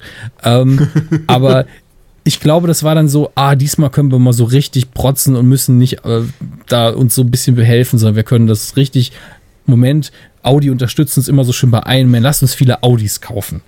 Ja, haben sich von Audi einfach mal so 50 Autos stellen lassen, haben die richtigen Nummernschilder gehabt, weil sie in Deutschland waren und da waren sie, glaube ich, alle ganz happy. Aber es ist eben auffällig, dass man mit Erdkunde da noch weniger am Hut hat als ich. Also. Und schade. Tony Stark fuhr am Ende wieder den neuen R8. Natürlich. Das ist sein, sein Bondmobil. Ja, das Ding ist ja, ich bin ja schon sehr, sehr lange in der 8 verliebt und ich freue mich immer sehr, ihn auf der Leinwand zu sehen. Also gerade in den, gerade in den Film. Das wollte ich mal ganz kurz erwähnen. Das stimmt einfach. Wenn Julian überhaupt ein Audi sieht, gehen die Augen schon mal ein bisschen heller. Und ja, das stimmt tatsächlich. Beim, beim R8. Ich meine, wer soll es dir verübeln? Es ist ja auch ein schönes Auto. Ja. Ähm, aber naja, wollen wir, wollen wir weiter über den Film reden? Also wir sind, wir haben, wir sind, dafür, dass wir es chronologisch machen wollen, sind wir schon wieder ziemlich hin und her gesprungen, aber ist gar nicht so schlimm. Ich denke, wir haben trotzdem so das meiste. Ich, ja, ich will eben nicht zu sehr ohne, ins Detail, genau, das wollte ich gerade sagen, ohne dass wir zu sehr ins Detail gegangen sind, ohne dass wir zu sehr gespoilert haben. Ähm, gut, bis auf das, das mit dem Nachnamen Rogers, aber das hat nichts mit dem Film zu tun, sondern Eben. haben wir das Comic einfach mal gespoilert. Kann im MCU ja nochmal anders sein, wie auch äh, dieser ganze Film, der hier Civil War heißt, ganz anders ist als der Comic. Zum Von, Glück. Zudem ja. muss man ja dazu sagen, ähm, der Comic ist ja gar kein Captain America Comic. Das ist ja auch nochmal eventuell wichtig hervorzuheben. Aber ja, es ist, also man tatsächlich, es gibt tatsächlich, ähm, hauptsächlich sind es wirklich Bilder, die an das Comic anlehnen, besonders der der letzte Kampf und ähm, der ja teilweise nur bildtechnisch, also wirklich gar nicht inhaltstechnisch und gar nicht irgendwie dialogtechnisch, wirklich nur quasi die Bilder, das finde ich sehr schön, wurden nachgestellt. Dazu muss ich aber sagen, das ist gar nicht, also da will ich, will ich mir gar nicht die Lorbeeren für einheimsen, sondern das habe ich in einem Artikel gelesen, der halt nochmal ähm, sehr rigoros gesagt dazu, hier, das ist komplett aus dem Comic, dieses Bild und das und das. Also da hat man sich tatsächlich hingesetzt und nochmal gesagt, okay, lass uns mal ähm, die Shots so machen, dass sie komplett aus dem Comic sind. Beispielsweise der Shot ganz am Ende, Dominik. Mhm. Du weißt, welchen ich meine. Äh, ich will nichts verraten. Ganz, auf, ganz nicht, am Ende? Quasi ganz, ganz am Ende. Genau, der ist sich eins aus dem Comic übernommen. Den, und, den, mit dem wir Max noch geredet haben? Nee. Nee, nee, nee, Entschuldigung, nicht ganz. Ich meine wirklich im, im, im, im letzten Kampf. Also im Kampf am Ende. Ah, ja, ja, jetzt weiß ich genau, was du meinst. So, und das Klar. ist halt. Stimmt, ähm, das ist der auffälligste. Es ist mir in dem Moment nicht aufgegangen, weil, die, weil ich in dieser Action-Szene wirklich sehr involviert war, weil die sehr gut geschnitten ist auch. Ja, sehr. Ähm, und auch direkt davor ist auch eine Einstellung, die direkt raus ist. Aber die, sagen wir es mal so, die direkt davor, die ich jetzt meine, ähm, auch wieder eine Duellsituation, äh, sagen wir mal so, wenn jemand sagt, ich setze Captain America und Iron Man gegeneinander an, dann ist das das, was ich auf jeden Fall machen muss. Ähm, und das Bild funktioniert im Comic genauso gut wie hier. Das ist sehr schön geworden. Ja, das stimmt. Ähm, also das kann man ihnen wirklich zugute halten, dass sie da auch, wenn sie, wie gesagt, nochmal zum Glück sich inhalt, inhaltlich nicht so sehr inspiriert haben lassen vom Comic, dafür aber bildlich sehr viel übernommen haben. Ja. Ähm, eigentlich haben wir in meinen Augen nur noch zwei große Baustellen. Ja. Das eine ist Daniel Brühl. Stimmt. Äh, und das andere wäre der Vergleich zu Batman wie Superman, der sich in dem Fall einfach aufdrängt. ja, stimmt, stimmt auch. Siehst du es anders? Daniel, mit, nein, ganz und gar nicht. Es ist gerade, gerade, äh, das hört sich jetzt sehr gehässig an, aber gerade weil DC ja im Vorfeld sagt, ja, das wird der Blockbuster des Jahres, Civil War müsst ihr gar nicht, also ganz, ey, guckt Batman wie Superman, dann habt ihr gar keinen Bock mehr auf Civil War. ist leider umgekehrt. Ähm, das ist richtig. So haben sie aber tatsächlich geworben. Das äh, sehe ich, sauge ich mal nicht mehr aus den Fingern. Ähm, ich weil ich habe es in den Comic, gab es tatsächlich diese, diese Werbeseiten. Batman wie Super wurde halt, es wurde natürlich nicht explizit Civil War genannt, aber es war von wegen der Blockbuster des Jahres irgendwie stand auf im Englischen und ähm, das einzige Versus-Event, was wir braucht. Irgendwie so. Und ähm, war ja ein ganz klarer Wink in Richtung Civil War. Aber wie du gesagt hast, erst Daniel Brühl, bevor wir hier genau, genau. zerfleischen genau. gleich, ja. Ja, fang, fang ruhig an mit Simo. Er spielt nämlich Simo. Ja, ich hatte zum Beispiel mal gedacht, dass Baron Simon, da kannst du jetzt gleich mit dem Comicwissen wieder glänzen, dass er eigentlich zu, zu Hydra gehört, ursprünglich in den Comics. Ähm, ja, ich war auch minimal verwirrt, wenn ich ehrlich bin. Besonders ähm, in der mehr oder weniger ersten Szene, in der wir ihn nämlich sehen. Soweit ich weiß, war er sogar der Handlanger oder zumindest einer der unter, unter der, der, der, der, der vertrautesten vom Red Skull. Gut, was man jetzt im Nachhinein noch schlecht, also da hätte man noch mal eine Rückblende gebraucht mit, oh Gott, äh, Dingenskirchen. Wer hat noch mal äh, Red Skull gespielt in Captain America? Äh, Hugo Weaving. Ja, hervorragender Schauspieler, aber da, den jetzt noch mal, zu, ganz ehrlich, ich hätte es gefeiert. Also noch mal Red Skull zu sehen, hätte ich wirklich sehr, sehr gemocht. Mhm. Ähm, aber dieser Baron Simo ist mal wieder so ein naja, so nicht, wirklich ein roter Hering, aber man denkt eben Hydra und, und es wird dann doch eine ganz andere Nummer draus. Das würde ich gar nicht spoilen, auch wenn es gar nicht so wichtig ist. Denn ich finde, obwohl Baron Simo hier sehr viel in die Gänge leitet, ja, so im Hintergrund Puppet Master mäßig, ähm, wird erst seine Story erst gegen Ende aufgelöst und dann ist man auch so. Was ich aber sehr gut fand, okay. muss ich dazu sagen. Also ich fand, ich fand das sehr, sehr befriedigend aufgelöst. Okay, das hört sich jetzt ein bisschen komisch an. Ähm, Nö, gar nicht. Ich fand, okay, nicht, dass es falsch verstanden wird. Also ich fand es wirklich äh, im Sinne von, Sinne von, ähm, wie die, einfach wie es gemacht wurde, weil das war auch tatsächlich eine Geschichte. Es war tatsächlich schon klar, wo es, worauf es hinauslaufen wird, aber wirklich, wie es dann umgesetzt würde, plus diesen großen Plot-Twist, den wir lustigerweise beide haben nicht kommen sehen, weil der Film einfach so gut unterhalten hat, dass man gar nicht mehr darüber nachgedacht hat. Ähm, hm. ne, fand ich das, also fand ich das super. Äh, also laut Wikipedia hat er definitiv zu Hydra gehört und auch zur Nazi-Partei quasi. Äh, und, ja. ähm, so habe ich es nämlich auch im Kopf. Ich glaube tatsächlich sogar, ähm, wenn ich es richtig im Kopf habe, der wurde, glaube ich, sogar später auch äh, der neue Anführer von Hydra in den Comics und sowas. Hm. Deswegen, eigentlich hätte man den Namen gar nicht gebraucht. Es war einfach mal wieder nur dieses Hallo, gibt diese Figur. Und äh, ich glaube, weil man eben Hydra, äh, Hydra nicht, nicht wirklich zerschlagen hat, denn wie wir bei äh, Agents of Shield wissen, sind ja weder äh, Hydra, äh, ich will mal Hydra sagen statt Hydra, ähm, noch Shield wirklich tot. Ähm, aber man wollte eben doch diese Figur benutzen anscheinend und äh, hat eine ganz andere Hintergrundgeschichte, auch eine sehr menschliche. Ähm, naja, ich, ich ganz ehrlich, die ganze Plotline von, von, von Simo hier äh, passt fast nicht in den Film. Es ist eine sehr, sehr ruhige ähm, Thriller, Spionage-Thriller-mäßige Nummer, während alles, was die Helden betrifft, unfassbar laut und schnell ist. Ähm, aber es ist auch nichts Falsches dabei. Also es ist gut, dass es nicht mehr Szenen mit ihm gibt, finde ich. Man sieht wirklich nur das Notwendige. Ähm, aber man, sagen wir es mal so, ist vielleicht der schwächste Punkt des Films, fand ich aber nicht schlecht. Schwächster Punkt inwiefern? Naja, nenn mir irgendwas. Also, du kannst natürlich sagen, ich war von allem restlos begeistert. Ja. Ähm, aber wenn du jetzt eine Skala anlegen müsstest in diesem äh, 1 minus bis 1 plus Bereich, ne, dann wäre eben jetzt äh, der Bösewicht in dem Fall für mich äh, im schlechteren Bereich, weil er auch keine große Rolle spielt, aber ohne ihn geht es auch wieder nicht in dem Film. Mhm. Denn du hast durch diese Versus-Situation, durch den Konflikt der Helden, hast du ja augenscheinlich an der Oberfläche nochmal einen Bösewicht und einen Guten. Die, du kannst ja halt entscheiden, wen du anfeuerst. Ähm, und er ist einfach nur im Hintergrund da als das, was man letztlich noch braucht, um den Film zu beenden und als Auslöser des eigentlichen Geschehens. Ja. Ähm, und deswegen, er hat eine ähnliche Rolle, aber nicht die gleiche Rolle wie eben Lex Luthor in Batman wie Superman. Schon tatsächlich, nur nicht halb so, ähm, halb so schlimm, schlecht umgesetzt. Ja, und da, da, ist ihm der Vorteil, obwohl wir ja beide gesagt haben, wir fanden, dass äh, Lex Luthor als Charakter auch so, wie er gespielt war, so abgedreht, cool.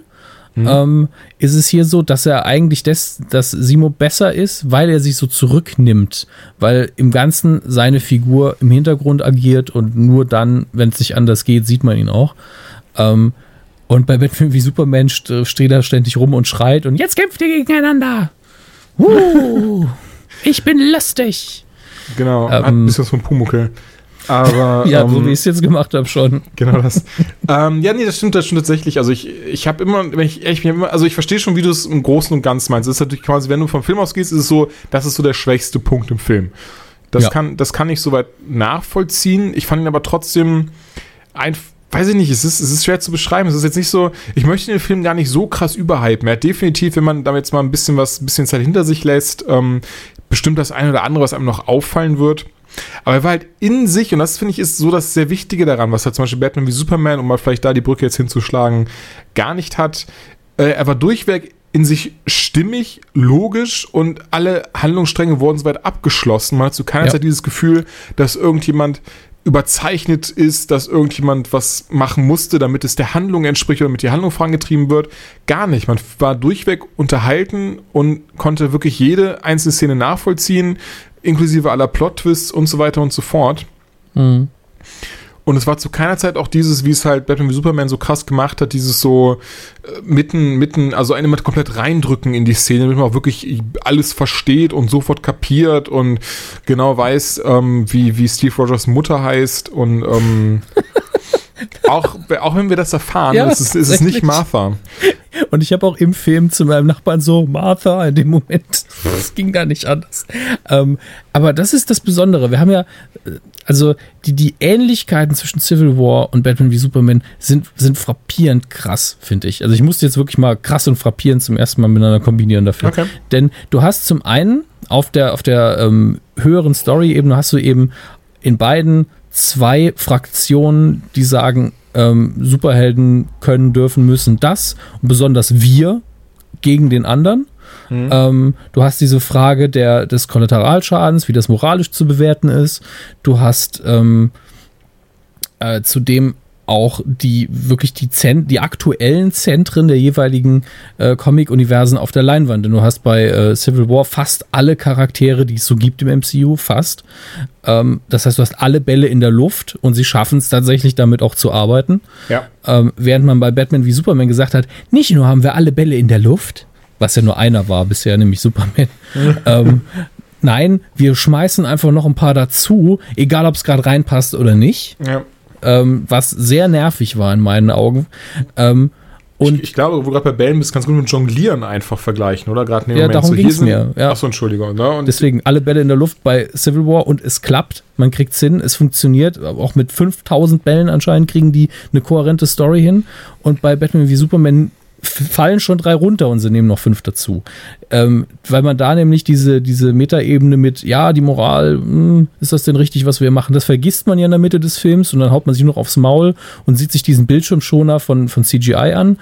Und bei Civil War funktioniert es auf der persönlichen Ebene, äh, die Motivation, es funktioniert auf der moralischen Ebene. Es ist alles zu Ende erzählt.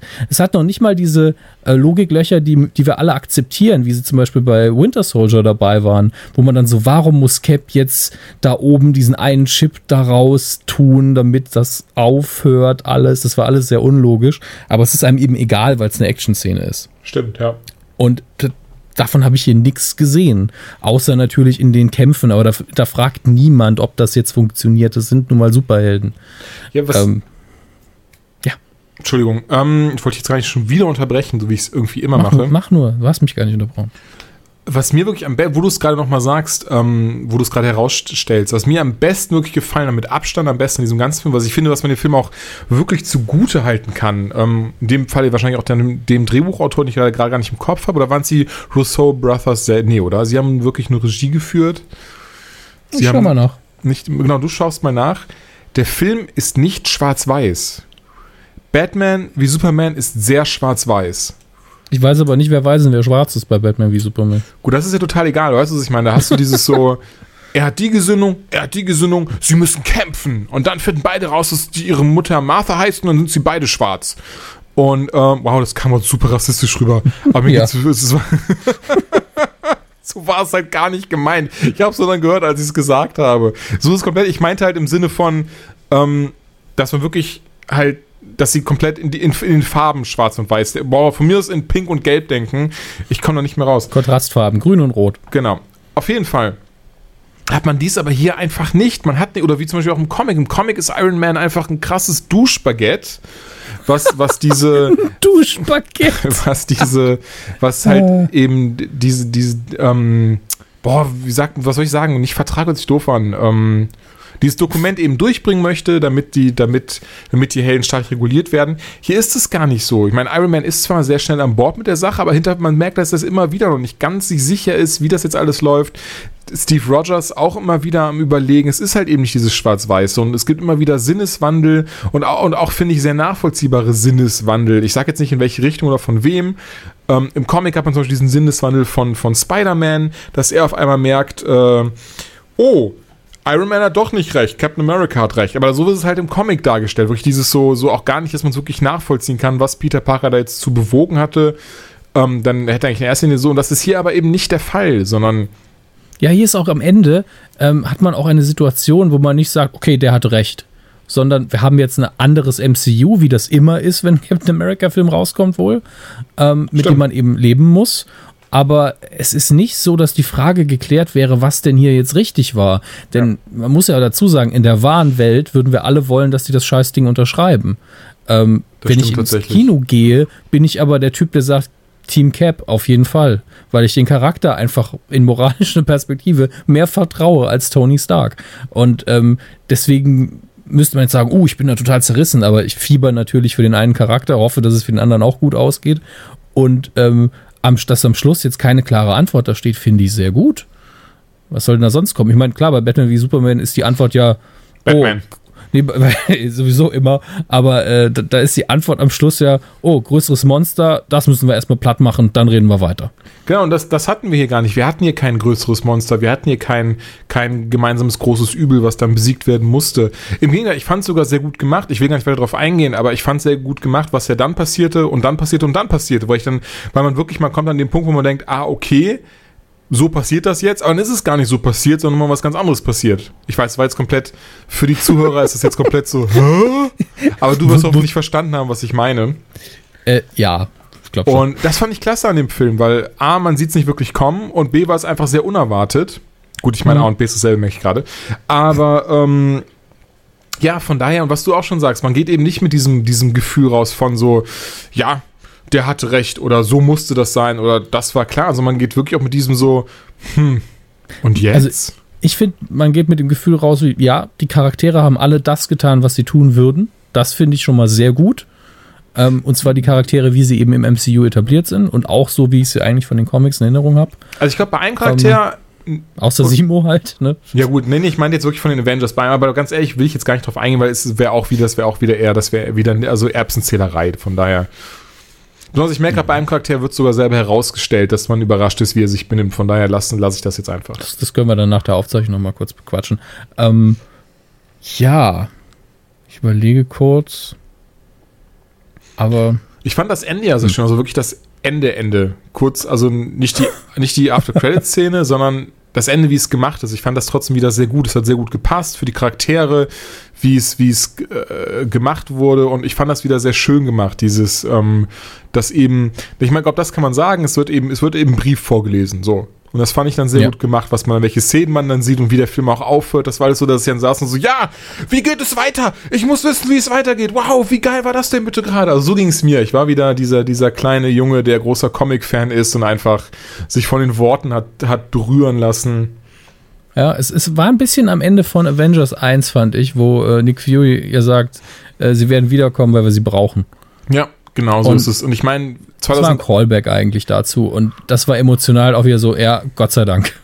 ich dachte übrigens, dass wir auf jeden Fall nochmal Samuel. Jackson in irgendeiner Form sehen werden. Habe ich auch gedacht, dass es gegen Ende nochmal vorkommen würde. Vielleicht auch in den Aftercredits, ist es aber nicht. Ähm, kann ich an der Stelle ruhig sagen. Aber ich habe ihn auch vermisst so ein bisschen, wo ich, wobei ich auch ähm, so ein bisschen die, ich hoffe ja immer noch darauf, dass es irgendwann den großen Phil Coulson ist zurück Moment gibt. Und ich weiß halt nicht, in wie, wie weit sich da das MCU jetzt weiterentwickelt, weil man zwar immer sagt, das ist alles ein Universum, aber man entwickelt die Sendungen alle so getrennt voneinander. Ja. Aus, also es gibt quasi das Netflix-Universum, es gibt das ABC-Universum, es gibt das Filmuniversum.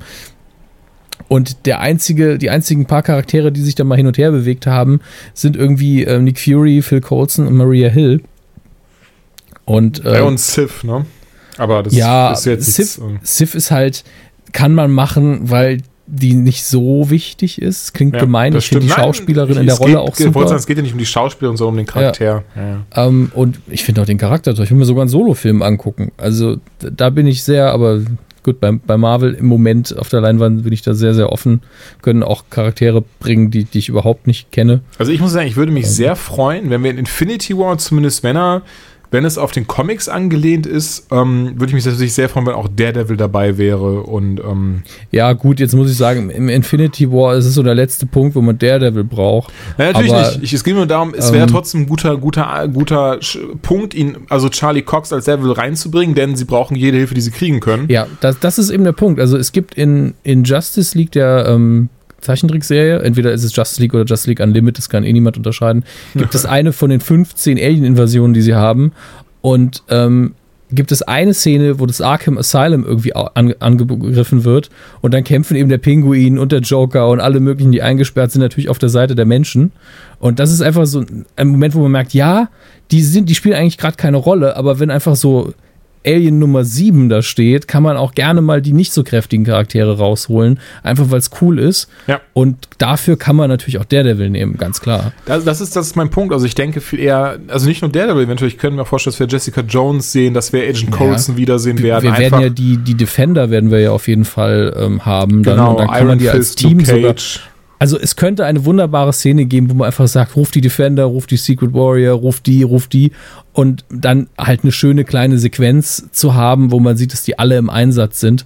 Ähm, wobei ich mir Ja. für Colson natürlich immer einen schöneren, größeren Moment wünsche. Das, aber das sowieso. Also ich wollte jetzt gar nicht darauf hinaus, dass ich irgendwie möchte, dass er jetzt, dass jetzt diese Charaktere die ganze Zeit in Infinity War dabei sind. Nein, gar nicht. Nein, aber nein, wirklich diese, eben dieser Moment, in dem eben dann zu diesem, zu dieser Auseinandersetzung kommt und genau was du gerade sagtest, so, Leute, das schaffen wir so nicht. Wir brauchen den, den, den und den. Am coolsten wird halt niemals passieren, denn ich glaube, 20th Century Fox hat mittlerweile gemerkt, dass sie mit X-Men da auf einer kleinen Goldgrube sitzen. Wäre natürlich, wenn auch die X-Men dabei wären. Also das fände ich richtig klasse. Aber Mhm. wird leider niemals passieren. Ja, das sind dann aber auch wieder Machtgefüge, weil da, da hast du dann auch Charaktere, die so stark sind, dass man sich fragt, warum habt ihr nicht früher gerufen? Deswegen Gut, das stimmt tatsächlich. bin ich ganz froh, wenn man da die Linie relativ hart fährt. Ja. Das Einzige, ganz ehrlich, was ich mir noch, na, eigentlich nicht. Also die, die Fantastic Four zum, hey, würde ich tatsächlich auch mal gerne mit dem Marvel-Treatment sehen, aber wir sind jetzt schon so weit im MCU, dass die alle sehr jung sein müssten, dass man sie einführen kann. Mhm. Und ich bin nicht interessiert an einem jungen Fantastic Forecast. Das hatten wir jetzt schon so oft. Ich will einen alten Richard Reed und nicht einen Richard Reed, der 20 ist und trotzdem graue Schläfen hat. Das ergibt einfach keinen Sinn. Das stimmt, ja. Ähm, und, ähm, und ich will einen Richard Reed, der nicht so ein Arschloch ist wie im Civil War Comic. Äh, da habe ich, wirklich- Stimmt, ja. da ja, hab ich, da hab ich zu Julian tatsächlich gesagt, der ist so ein Arschloch in dem Comic. Ich hoffe, seine Frau hat mit Namor gepennt. ich erinnere mich.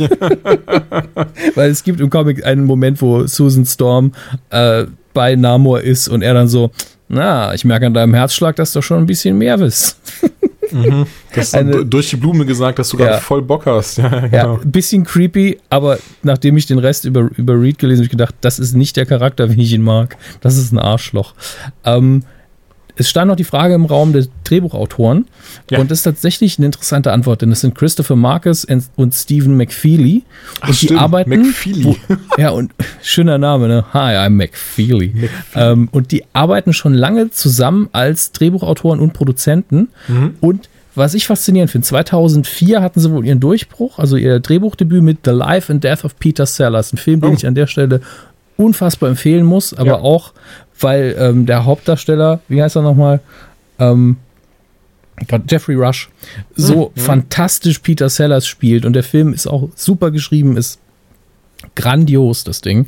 Ähm, und dann haben sie die Narnia-Filme gemacht. Das, das ist nicht so mein Ding, muss ich sagen. Ich habe die aber auch nie Hab geguckt. sie nie gesehen, ja gut. Ja. Ja, und äh, dann 2011 äh, sind sie mit Captain America First Avenger eingestiegen. Und seitdem alle Captain America-Filme, Mhm. Thor The Dark World und sie werden auch Avengers Infinity War 1 und 2 schreiben. Oh, super. Ähm, also, nach dem, was ich jetzt hier gesehen habe, sehr zufrieden, auch mit der Regie. Also jeweils ein Duo, einmal die Brüder in der Regie und die beiden im Drehbuch. Kann gerne so weiterlaufen. Kevin Feige im Hintergrund noch dabei mit den Fäden in der Hand.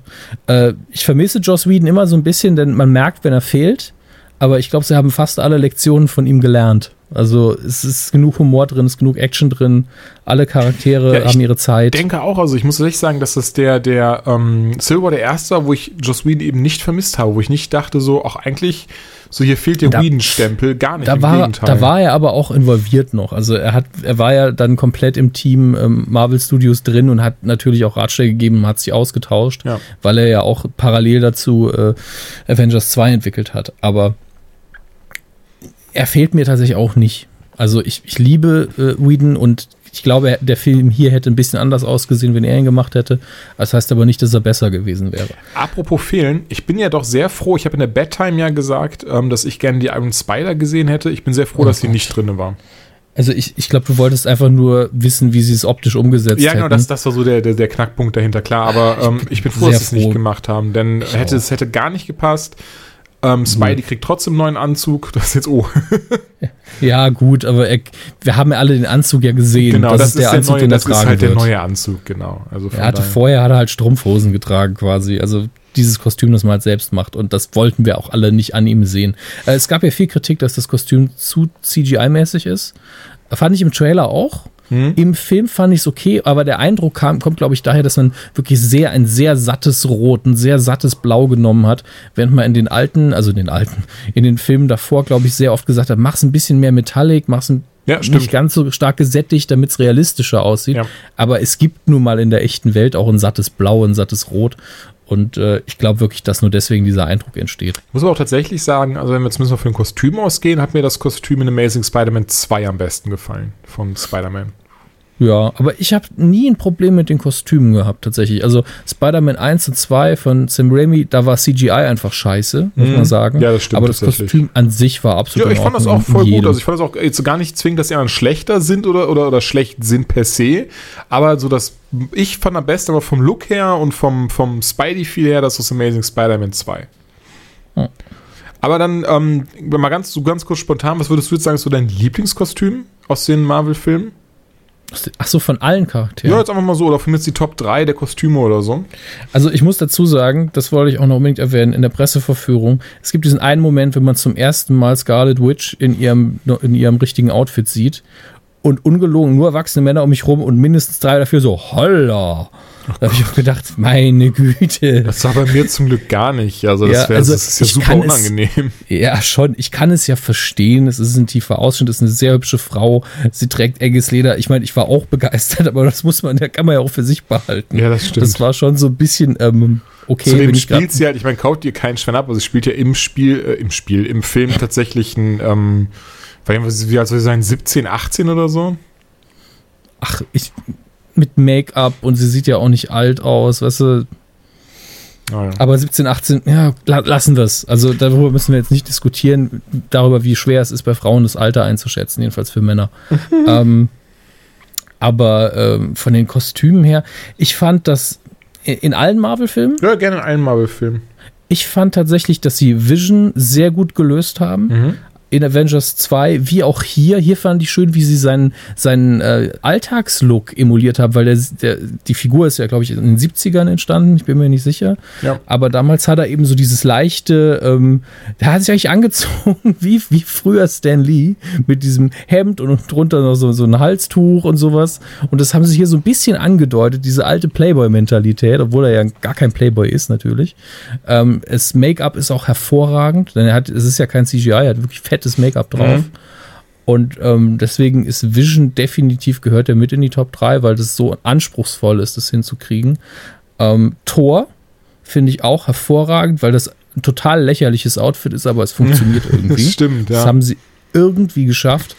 Ähm, mit Captain America haben sie sich sehr oft in den Fuß geschossen, muss man dazu sagen. Der Helm war sehr oft kacke. ja. Ähm, ich glaube, dass Iron Man tatsächlich so das Beste ist, aber ist auch das Einfachste. Ja, gerade bei sie- CGI ist. Wobei ich tatsächlich gesagt hätte, Ja. dass ähm, einer meiner Lieblinge ist tatsächlich das Winter Soldier ähm, Kostüm. Also nicht vom Winter Soldier, sondern im Film Winter Soldier Captain Americas ähm, Kostüm. Da haben sie es zum ersten Mal richtig gut gemacht. Genau, das Und ist, würde ich sagen, ist mit auch so, mit so das Beste von Cap. Ansonsten Hulkbuster finde ich klasse. Ja, okay, das ist halt Aber es ist einer halt, der Anzüge. Frage, ne? genau, man's wirklich, ansonsten würde ich auch denen zustimmen, halt, sagen wir mal, Iron Man statt Hulkbuster. Und Black Panther, ganz, ganz ehrlich. Also Black Ja, Panther das- das fand, ich, cool. fand ich ehrfurchteinflößend jetzt in dem Film, wie gut es einfach umgesetzt ist. Und oh wow, das ist kein Scherz. Das Ding ist immer, wenn man es, ich finde, es hört sich immer so ein bisschen an. Es ist kein Witz. Ähm, bei der zweiten Vorführung sowieso habe ich hinten links ein paar Leute reden gehört. Deswegen war ich sehr froh, dass ich das erste Mal anscheinend Menschen gesehen habe, die es auch zu schätzen wussten. Aber zweite Vorführung und dann rechts neben mir immer wieder, ich glaube, seine, seine Freundin hatte er dabei oder was auch immer. Und es ist kein Scherz. Und, und gerade ich weiß, es ist immer, die, die Leute draußen werden jetzt sagen, ach komm, Jules, das kann nicht dein Ernst sein. Ist doch nicht schlimm. Ist halt nicht jeder so durchgeknallt, du kennst dich damit so aus. Die gute Dame hat auf jeden Fall gefragt, hat auf jeden Fall übrigens gesagt, wieso spielt denn da Batman mit? und okay, ich saß so und hab so meine, meine Fingernägel in meinen Sitz reingerammt und so, was? Och, mm, musste mich zurückhalten. Ah, da hätte ich aber auch sehr laut geseufzt. Wieso spielt denn da? Es ist, ich habe gar kein Problem, wenn sich das Leute anschauen, die das, die das Nee, nicht das- kennen und die es auch gar nicht, weiß ich nicht, aber keine Ahnung, trotzdem in diesem Moment immer so, wo dann so mein Fanherz so ganz kurz so, Ja. Das ist auch, was ich immer liebe, ist, ist sowas, wenn man dann, äh, ah ja, dem, dem, demnächst gucke ich einen neuen Batman an, Marvel ist immer geil. Ich muss so, ja. das Ja, kann ich leider okay. auch.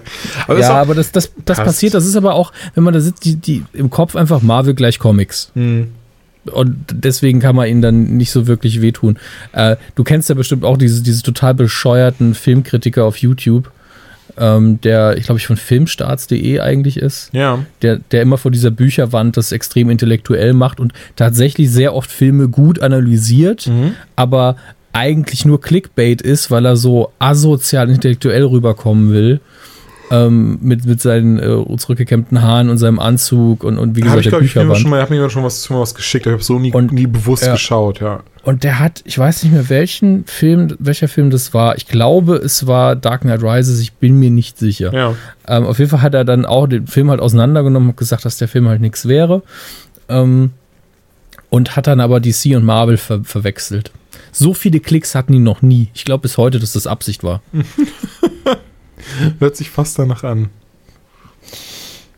Aber ja, Black, Black Panther, also darauf wollte ich gerade hinaus. Ich fand das Kostüm komplett genial. Also es ist, Das ich- war auch ein sehr meine, dankbarer Auftritt. Also da war, da, da kann sich niemand beschweren. Hier Chadwick Boseman heißt der Schauspieler, glaube ich. Er hat das, er hat das so gut. Also ich weiß gar nicht.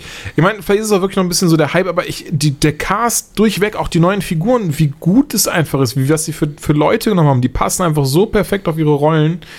Ich, Ja. ich war hin und weg und wirklich Chadwick Boseman hat so gute Challa gespielt. Ich muss dazu sagen, ich habe ich hab ihn, ich kenne ihn nur hauptsächlich aus Avengers vs. X-Men.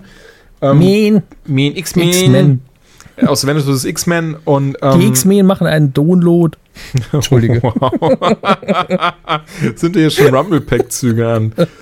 ähm, Bei, X-Men habe ich das letzte Mal schon so im Kopf so, er sagt immer Men, Men. war das auch eine 24-Stunden-Stream? Kann gut sein, oder? Ähm, auf jeden Fall, genau. Also Avengers vs. X-Men und dort eben äh, ist er auch mit, mit Ororo verheiratet, also mit Storm. auf jeden Fall. Ähm, von daher kenne ich ihn, fand ihn total klasse in den Comics und dementsprechend umso gespannter dann eben drauf gewesen. Hat, war so tatsächlich hauptsächlich auf Spider-Man am gespanntesten, wie er umgesetzt wird, wie er gemacht wird. Aber dann ihn zum ersten Mal gesehen, auch als Black Panther. Ich, ich, fand's, ich fand ihn einfach krass. Also ich war richtig hin und weg und habe mich jedes Mal gefreut, wenn er in der Szene zu sehen war. Weißt, weißt du, worauf ich mich freuen würde? Wenn wir Moon Knight bald sehen. Oh, Moonlight hätte ich jetzt natürlich auch Bock drauf, ja. Und Black Panther ist tatsächlich ein guter Startpunkt dafür. Das ist vielleicht in den Comics nicht so, aber ähm, dadurch, dass Moon Knight ja seine Ursprungsgeschichte Geschichte als Söldner hat, kann man ihn ja eigentlich irgendwo in Wakanda auch mal in den Einsatz schicken, weißt du? Ja, das stimmt. Denn ich glaube, er war auch irgendwo in Afrika unter irgendeinem Kriegsherrn oder sowas aktiv. Und was ich an dem Charakter eben mag, der hat eigentlich, wenn man nicht so genau hinguckt, hat man das Gefühl, ja, das ist einfach Marvels Batman, hat ja auch einen Butler und ist hinterher reich und so weiter. Aber was den Charakter für mich ausmacht, ist, das ist einer der wenigen, der wirklich eine gespaltene Persönlichkeit hat eigentlich und gar nicht so genau weiß, welcher von seinen Charakteren jetzt wirklich er ist. Mhm. Und das kann man, glaube ich, mit einer modernen Fassung äh, auf der Leinwand richtig gut rüberbringen als Standalone-Film. Und, und den Charakter, der hatte wirklich eine, der könnte wirklich im Kino eine Origin-Story be bekommen, die so gut ist, dass man auch mal wieder eine Origin-Story sehen will. Und ähm, Ja, jetzt, das Das- habe ich noch nicht drüber nachgedacht. Ja, stimmt tatsächlich. Es kann, kann, also es wäre sehr gut umsetzbar. außerdem habe ich noch ein paar 60er, 70er Jahre Moon Knight Comics, die sind dann viel mehr wert. Sehr gut. Als nächstes würde ich ja sagen, ähm, 2017 schon kommt ja der Black Panther Solo-Movie. Solo-Movie.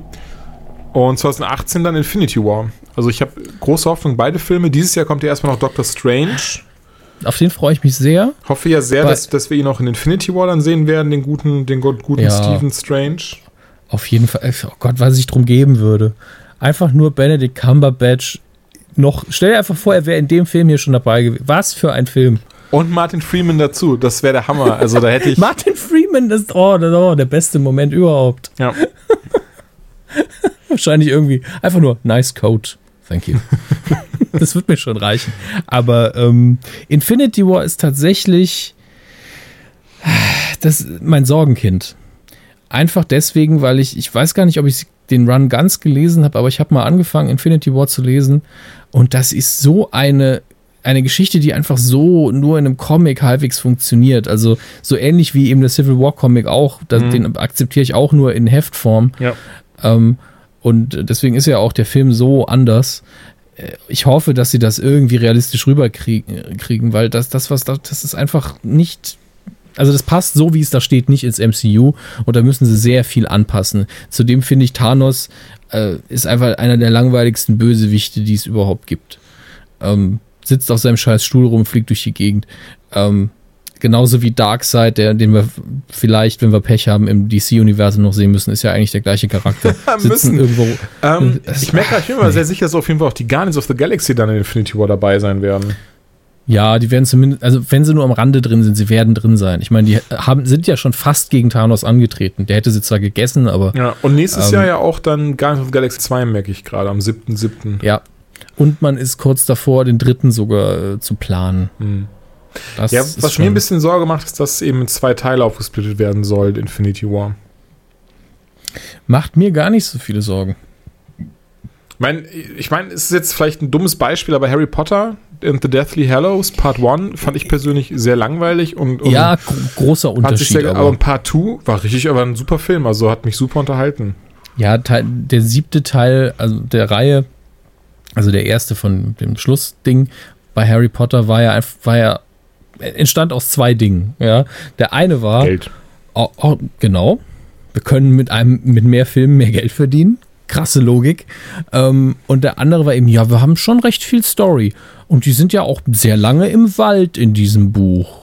Wir können ja ruhig den ganzen Scheißfilm über im Wald rumhängen. Ähm, das war für mich so der siebte Teil. Mhm. Und der achte war auch gut. Aber der Unterschied ist ja auch ganz klar, du hast eine Buchvorlage und sie konnten jetzt in den siebten Teil nicht noch irgendwas reinnehmen, was im Buch einfach nicht drinsteht. Und Infinity War mag zwar eine Vorlage haben, aber wenn man das so frei macht, wie man es eben jetzt hier auch getan hat, dann kann das schon äh, sehr viel Sinn ergeben.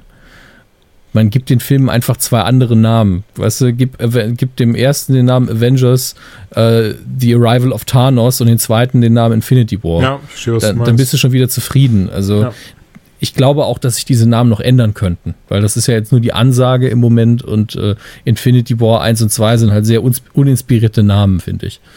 Ähm, ja.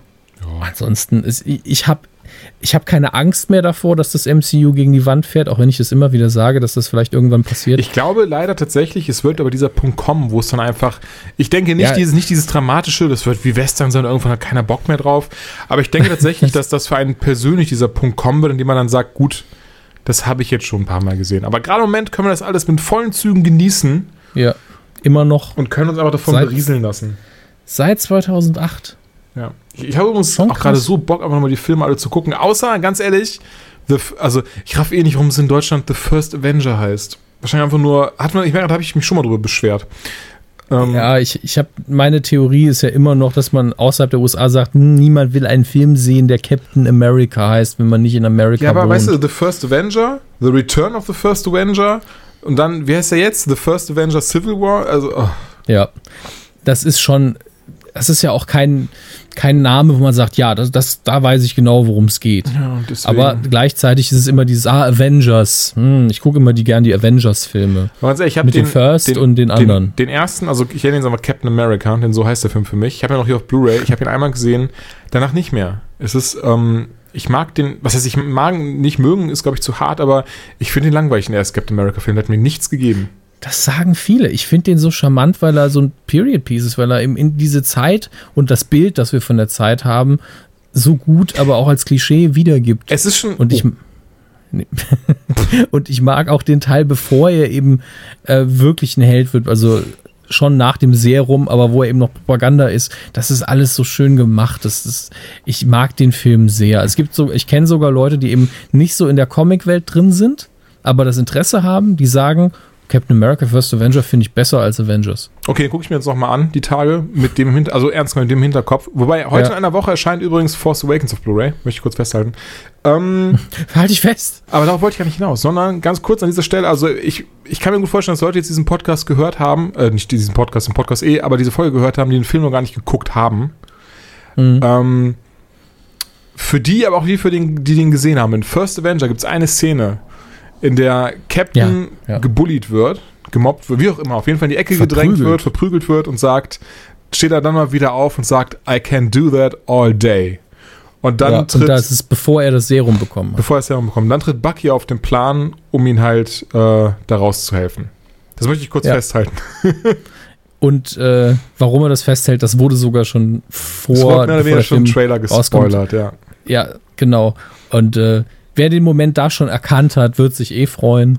Wer nicht, guckt euch, guckt euch doch einfach nochmal die, die ersten beiden Captain America-Filme an. Ich habe es jetzt nicht getan, weil ich sie sehr gut kenne, aber ich glaube, es schadet überhaupt nichts, das alles nochmal zu gucken. Nee, gar vorher. nicht, gar nicht.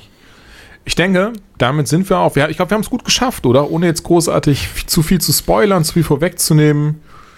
Ja, und im Übrigen, wenn es ein Trinkspiel gäbe, das machen wir eigentlich nur bei Radio Nukular. Aber hier wäre es immer, wenn Julian Spoiler oder Spoilern sagt, ein Trinken, dann seid ihr jetzt schon so knille. Ja, also wir übernehmen keinerlei Verantwortung für euer Trinkverhalten. Oder, aber jetzt mal ganz ehrlich, würdest du sagen, wir haben viel verraten vom Film? Ich denke, dass man den Film nach dem Podcast noch sehr gut genießen kann. Es sei denn, man findet ihn dann scheiße, aber das liegt dann nicht an uns. Na gut, das stimmt tatsächlich. Ähm, aber ich, ich denke, wir haben, wir haben wichtige, wichtige Schlüsselszenen ausgelassen, haben so oder so nicht zu viel verraten. Und ähm, Ja, wir haben das schon ganz gut gemacht. ich denke, wir sind gut rumgetanzt. Ich überlege gerade, ob wir jetzt wirklich sagen sollten Tschüss und dann noch mal ganz kurz über, über oder die Szenen reden sollten, über die wir nicht geredet oder zumindest ein, zwei, weil ich schon Bock hätte Ich- oder lieber gar nicht. Ähm, ich, ich wüsste jetzt aber auch nicht, welche Szenen du meinst. Also ich finde, wir haben eigentlich alles angesprochen. Das Einzige, wa- was ich noch erwähnt hätte, ist was, was überhaupt nicht wichtig ist, ähm, weil ich sehr beeindruckt vom CGI an einer Stelle war. Ja. Aber ansonsten, Sag's mir gleich hinterher. Dann Ja. ähm, vielen lieben Dank an dich, Ja. Dominik, dass du mir geredet hast. gerne. gerne. Haben wir schon wieder die ganze Mittagspause verquatscht hier. Ich weiß. Äh, wir sollten, glaube ich, jetzt langsam mal loslegen und die nächste Folge vorbereiten. Ja, das stimmt. Ha, ja, wieder ein Thema weniger, über das wir reden können. naja, danke fürs Zuhören und wir hören uns bald wieder. Tschüss. Tschüss.